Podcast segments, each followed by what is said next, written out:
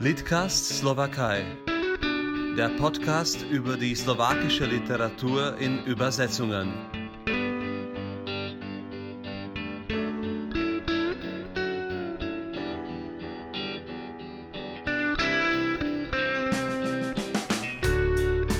Guten Tag, äh, mein Name ist Michael Horecki und ich begrüße hier auf Podcast ähm, Mirko Kretsch. Guten Morgen nach Berlin. Guten Morgen aus Berlin.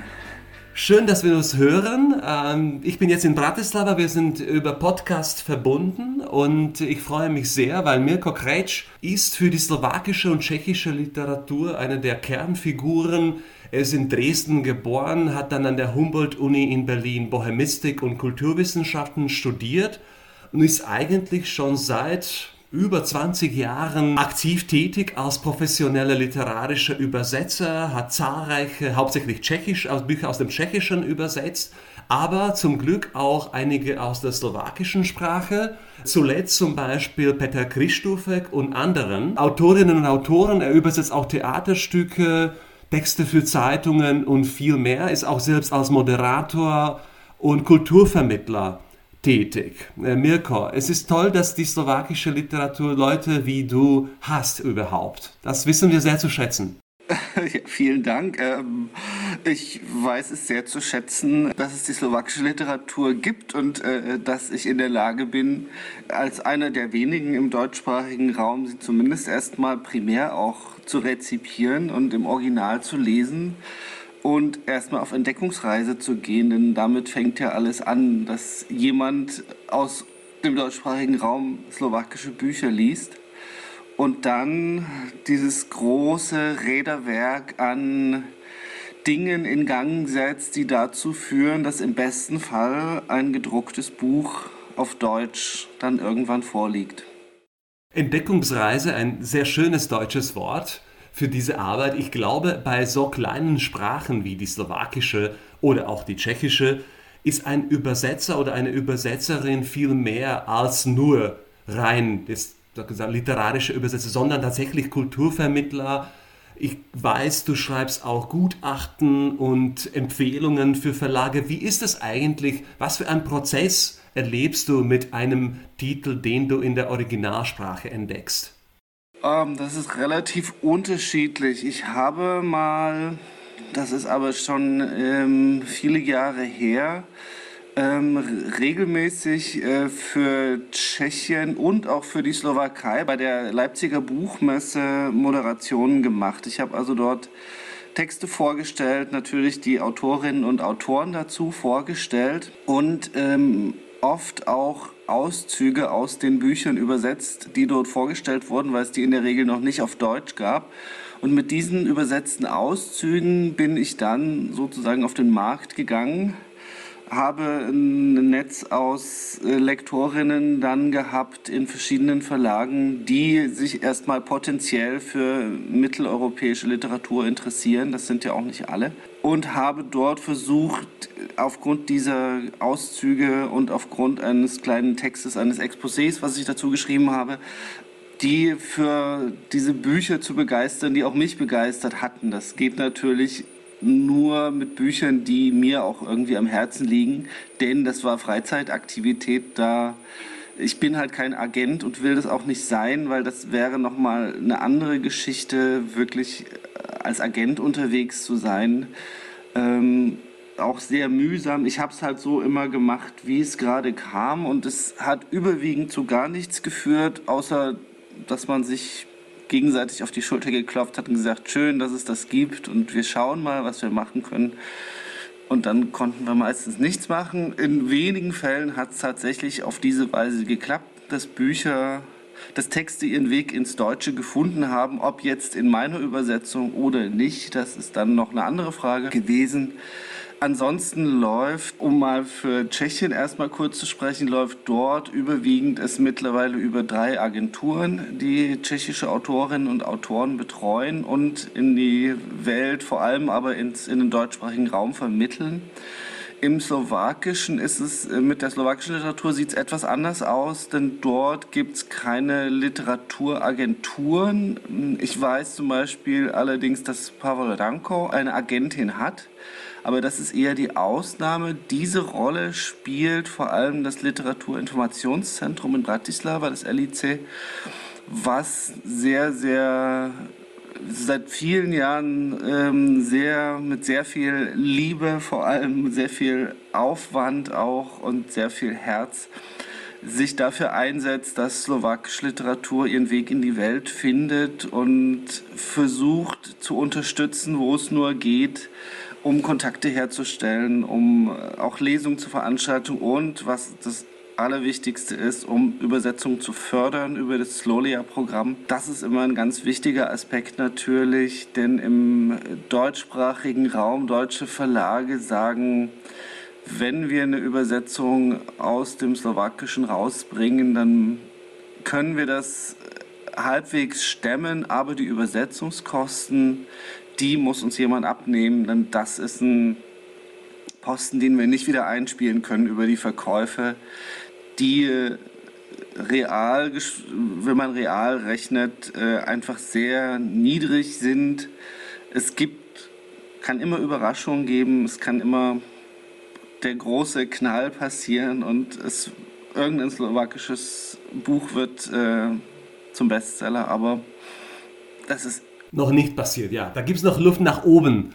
Ja, äh, Mirko, hast du je bereut, gerade diese kleineren Sprachen zu wählen im Vergleich zum Beispiel zu der polnischen oder zur russischen?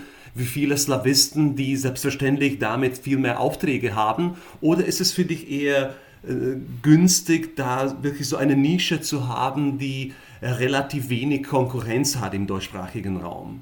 Ich habe ja Bohemistik studiert. Ich bin kein Slawist. Ich habe absichtlich und äh, wohl überlegt eben zum Beispiel nicht Russisch studiert, weil es mich nicht so wahnsinnig interessiert hat. Ich habe in der, in der Schule, bin ja Kind der DDR, habe Russisch gehabt, habe auch bis zum Abitur Russisch gehabt, war auch gut in Russisch und konnte das ganz gut, aber ich habe nie den Draht gefunden zum Land oder zur Kultur, der mich äh, angeregt hätte, das zu meinem Beruf zu machen. Auch Polnisch habe ich mal nebenbei einen kleinen Kurs gemacht in der Uni, weil es eben natürlich zu den westslawischen Sprachen dazugehört. Und wenn ich nun schon Tschechisch studiert habe und Slowakisch, habe ich während des Studiums schon angefangen zu lernen, habe ich gedacht, ich schnupper auch mal ins Polnische rein aber damit habe ich mich nie intensiver beschäftigt. Ich bin einfach bei meinem Tschechisch und Slowakisch, weil das ist mir vor allem, äh, ich habe in Prag studiert, 94, 95, ein Jahr lang. Und dort ist mir aufgefallen, wie präsent die slowakische Sprache damals noch war und auch bis heute eigentlich ist, vor allem im kulturellen Bereich, was die Filme angeht, was auch die äh, ältere Literatur angeht, sagen wir die äh, zweite Hälfte des 20. Jahrhunderts, äh, weil eben auch die Leute in der ehemaligen Tschechoslowakei beide Sprachen konnten und Leute, die Literatur konsumieren, die Romane lesen, konnten das damals und können es zum Teil auch bis heute noch. Wobei ich wohl äh, sehe, dass das äh, die Sprachkenntnis gegenseitig abnimmt, äh, was ein bisschen schade ist. Aber dadurch war das für mich vollkommen klar. Slowakisch gehört damit dazu, zu diesem Tschechisch. Das, äh, und auch so, ist, wenn ich einen tschechischen Romantext habe, wie oft kommen nur slowakische Wörter, tauchen nur slowakische Wörter oder Sätze oder ganze Passagen auf weil es einfach dazugehörte, gerade als äh, in der Zeit, als es ein Land war. Deswegen, so klein diese Sprachen sind, äh, so wenig Leute gibt es natürlich auch, die sich darum kümmern, die die betreuen. Ich habe es gerade jetzt mal gesehen. Es gab jetzt eine schöne Aktion von der slowakischen vom slowakischen Institut hier in Berlin, die äh, seit alles runtergefahren wurde, ähm, ich glaube, jeden Tag eine Textpassage aus dem slowakischen Buch äh, veröffentlicht haben über ihr Facebook-Profil. Und diese Textpassagen sind äh, per Ausschreibung vom eben Literatur- und Informationszentrum äh, mal vergeben beauftragt worden. Und das kam ihnen jetzt wirklich sehr zugute, diese Sammlung, diese sehr, sehr bunte, stilistisch sehr, sehr vielfältige Sammlung von Textauszügen, die jetzt da interessierte Volk gebracht werden konnten. Und dort habe ich eben gesehen, die Namen der Übersetzerinnen tauchen schon sehr oft wieder auf. Also es gibt gar nicht so viele, die das betreuen können. Für Tschechisch gibt es vielleicht ein paar mehr. Es gibt auch, glaube ich, äh, mehr, äh, nein, es gibt ganz sicher mehr Bücher äh, aus dem Tschechischen, die ins Deutsche übersetzt werden. Aber es, es ist halt ein bisschen Nische, klar. Du hast ja genannt Draht zum Land, ein, auch eine, eine schöne äh, Wortverbindung im Deutschen. Äh, hast du so einen Draht in den Jahren tatsächlich entdeckt? Braucht man das? Äh, auch so persönliche Beziehung oder geht das auch rein textlich, halt über die Text, über die Bücher selbst? Nein, es ist schon gut, so ein bisschen mitzubekommen, wie die Leute ticken was gerade im Gespräch ist, aber auch natürlich persönliche äh, Kontakte das leider ist die Slowakei einfach geografisch viel weiter entfernt als äh, von Berlin. Also, obwohl ich jetzt äh, im Deutschen, äh, Deutschland sehr weit im Osten lebe, in Berlin, ist es trotzdem schwierig, diesen Kontakt zu halten mit der Slowakei, einfach mal so hinreisen, es ist immer schon ein bisschen aufwendiger.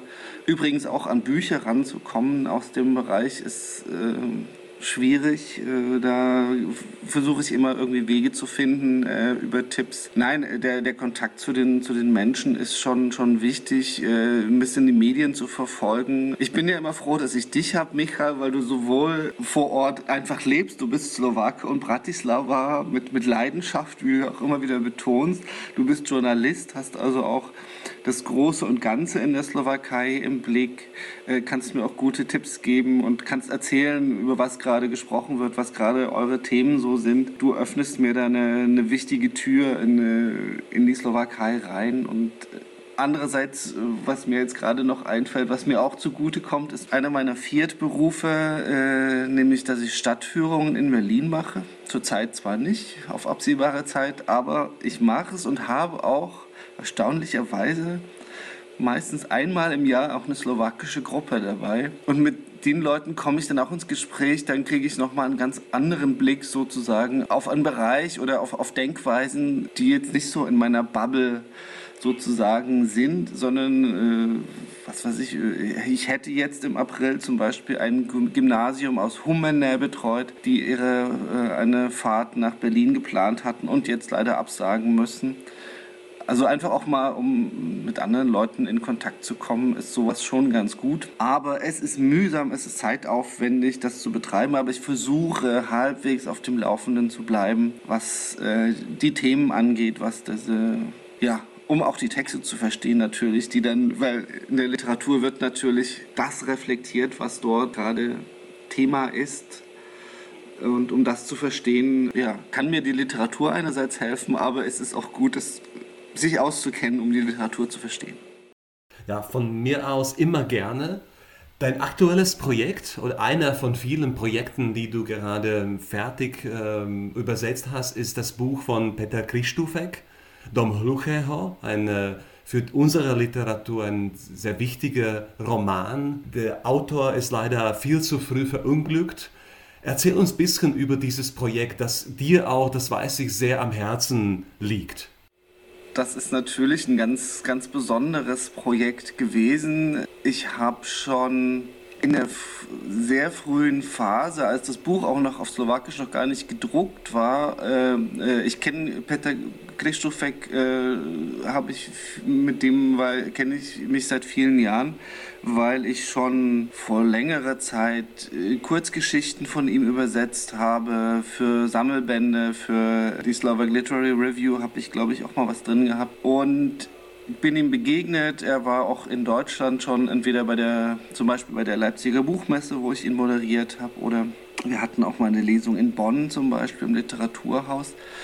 Und es war immer das Bemühen von ihm, ein Buch auf Deutsch mal rauszubringen. Und das hat über mehrere Anläufe nicht geklappt, aus verschiedensten Gründen. Und dann hat er mir erzählt von dem Projekt, wo er so sagte, so ein bisschen äh, schöpfend aus seiner eigenen Familiengeschichte, so ein großes, so eine große Familiensaga hatte er entworfen schon und hat, glaube ich, angefangen, äh, da zu schreiben. Und da habe ich gedacht, Mensch, das, das wäre doch eigentlich genau das Richtige. Zum einen einen, einen, so einen richtigen Schmöker, so eine Familiensaga. Andererseits war mir klar, dass im Rahmen so einer Familiensaga ganz viel Wissen über die Slowakei mit vermittelt wird die ja hierzulande, obwohl sie geografisch nun doch wieder relativ nah liegt, ziemlich terra incognita ist, vielleicht noch ein bisschen bekannter in, bei ehemaligen DDR-Bürgern, die da äh, vielleicht im Urlaub waren. Es war ein bekanntes äh, und beliebtes Urlaubsland, vor allem äh, die Berge, die Hohe Tatra. Aber ansonsten aktuell spielt sie wenig eine Rolle und macht traurigerweise eher negativ Schlagzeilen, wenn mal was passiert. Und so dachte ich, das wäre super, einen tollen Roman, äh, weil ich wusste, dass Peter Krzysztofek sehr gut schreibt, dass er eine gute, gute Schreibe hat und einen schönen, schönen Stil da auch so ein bisschen Wissen zu vermitteln und zu zeigen, wie sehr die Slowakei zu Mitteleuropa gehört, wie sehr die Geschichte der Slowakei auch mit deutscher, österreichischer und generell europäischer Geschichte zu tun hat. Und wir haben schon relativ früh angefangen, äh, uns darauf vorzubereiten, so ein bisschen da ein bisschen die Werbetrommel zu rühren. Auch dank dem Literatur- und Informationszentrum, dank Daniela Humajowa, die bis vor kurzem dort vor allem für die deutschsprachigen Länder zuständig war. Und sie hat es im Endeffekt, äh, sie hat den, den Ausschlag gegeben, dass der Braumüller Verlag in Wien dann tatsächlich gesagt hat, okay, wir machen das. Es hat auch lange gedauert, bis dieses Buch zum einen auf Slowakisch dann, dann wirklich fertig war und die Übersetzung war aufwendig, weil wir an dem, ich habe zusammen mit, mit Peter Gristofek auch selber am Originaltext noch gearbeitet, wo wir der Meinung waren, da könnte man vielleicht noch ein bisschen straffen, raffen, äh, es dem, äh, und ich als Übersetzer betreibe ja nicht nur Sprach, sondern auch Kulturtransfer. Das heißt, ich musste einige Passagen erklären für ein deutsches, deutschsprachiges Publikum die eben die Hintergründe, denen das nicht so vertraut ist, um eben dieses Wissen auch so nebenbei zu vermitteln, ohne dass jetzt aus dem Roman ein Lehrbuch wird.